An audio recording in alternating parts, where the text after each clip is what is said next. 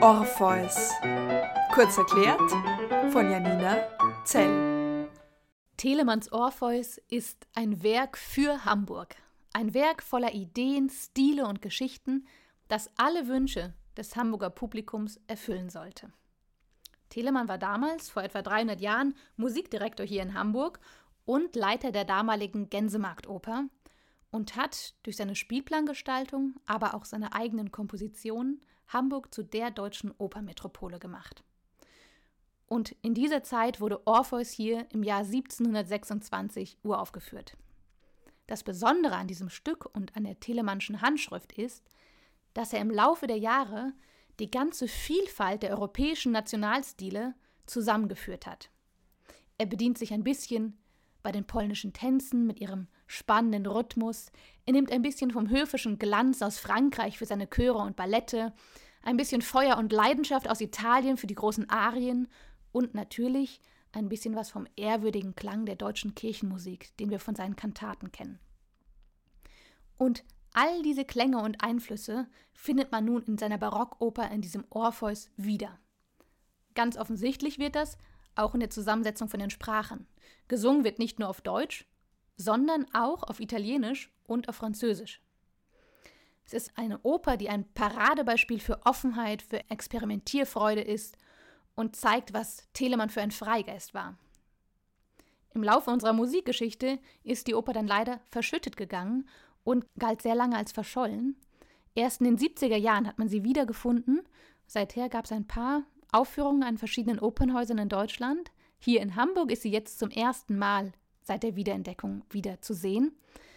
Somit also eine richtige Rarität, die unser internationales Opernstudio hier auf die Bühne bringt. Der Orpheus-Mythos hingegen gehört wahrscheinlich zu dem bekanntesten, was es so an Stoffen gibt, die in Literatur, in Theatern, in Filmen und natürlich auch in der Operngeschichte immer wieder bearbeitet wurden. Hier aber zur Erinnerung nochmal eine kleine Zusammenfassung. Orpheus ist ein begnadeter Sänger und Dichter. Er kann mit seiner Musik Menschen und Götter besänftigen, er kann sogar Felsen zum Weinen bringen, und die wildesten Tiere kommen zahm herbeigeschlichen, wenn er singt. Als nun seine Geliebte Eurydike durch einen Schlangenbiss stirbt, versucht er sie aus der Unterwelt zurückzugewinnen. Und tatsächlich lässt sich Pluto durch seinen wunderschönen Gesang dazu bewegen, dass er sie doch zurück mit in die Oberwelt nehmen darf. Aber es gibt eine Bedingung. Orpheus darf sich auf dem Weg zurück in die Oberwelt nicht nach ihr umsehen. Er darf sie nicht anschauen, und genau an dieser Bedingung muss er scheitern. Und Eurydike fällt zurück in die Hölle, während Orpheus allein in die Oberwelt zurück muss. Und dort widerfährt ihm dann das dionysische Schicksal. Dieser Teil ist vielleicht nicht so bekannt von der Geschichte, spielt aber in Telemanns Oper eine ganz wichtige Rolle. Orpheus wird nämlich von den Anhängerinnen des Dionysos, beziehungsweise des Bacchus, das ist ein und der gleiche Gott, zerrissen. Warum wird er zerrissen? Dafür muss man einen kleinen Blick in den Dionysos-Mythos werfen. Dionysos, der Gott des Weines und der Fruchtbarkeit, wurde von seinen Anhängerinnen in großen ekstatischen Orgien verehrt. Dort wurde mit Musik, mit Tanz und Wein ein großes Fest gefeiert, es wurde ihm ein Opfer dargebracht, das alles, um Unsterblichkeit zu erlangen, um dem Gott selbst gerecht zu werden, um einzutreten in den ewigen Kreislauf, für den dieser Gott steht, ein Kreislauf aus Leben und Tod, in dem das Zerrissenwerden ein ganz natürlicher Bestandteil ist. Dionysos selbst wird zerrissen in diesem Kreislauf. Und genau das passiert nun auch Orpheus. Orpheus gerät versehentlich in eine dieser Orgien und wird von den Anhängerinnen des Dionysos zerrissen. Vielleicht, weil sie ihn einfach verwechseln mit dem Opfertier, Vielleicht aber auch, weil er ein fremder Eindringling ist und gar nicht dabei sein dürfte in diesem geheimen Ritual.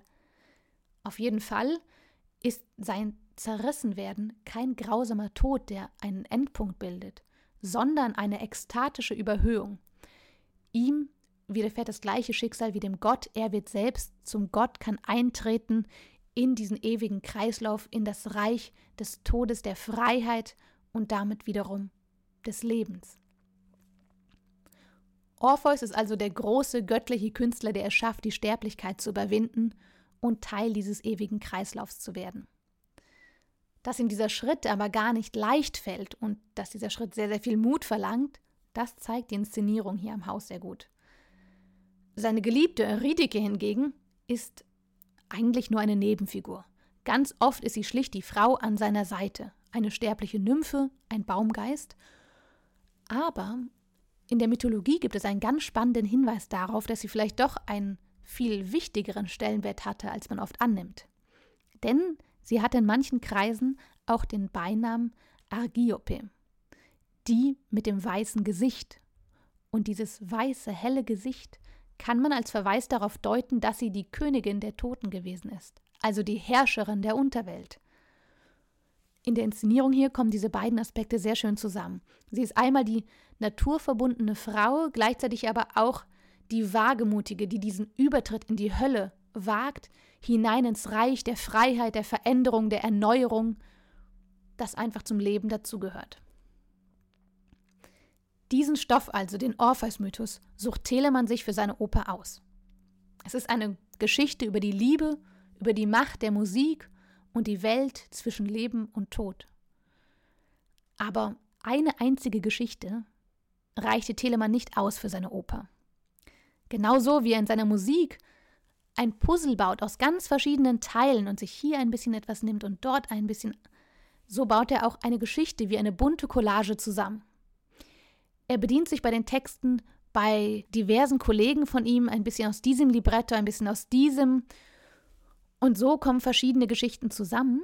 Die größte Veränderung am Orpheus-Mythos ist eine Figur, die er dazu erfindet, nämlich Orasia, eine thrakische Königin. Orasia liebt auch Orpheus, genau wie Eurydike, und schon haben wir ein typisch barockes Intrigenspiel mit Dreiecksgeschichte.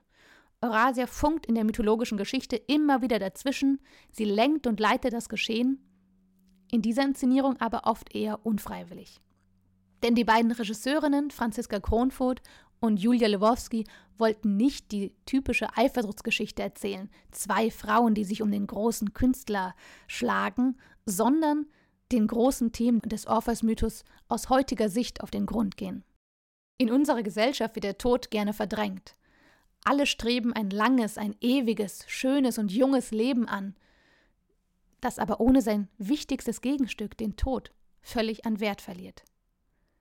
Sich mit dem Tod auseinanderzusetzen, ihn wertzuschätzen und nicht als Ende, sondern symbolisch auch als Grenzerweiterung zu betrachten. Darum geht es den beiden. Das zweite große Thema ist die Macht der Musik oder allgemeiner ausgedrückt auch die Macht der Kunst. Orpheus konnte mit seinem Gesang die Welt verändern. Da stellt sich die Frage, was Künstler heute denn bewegen können.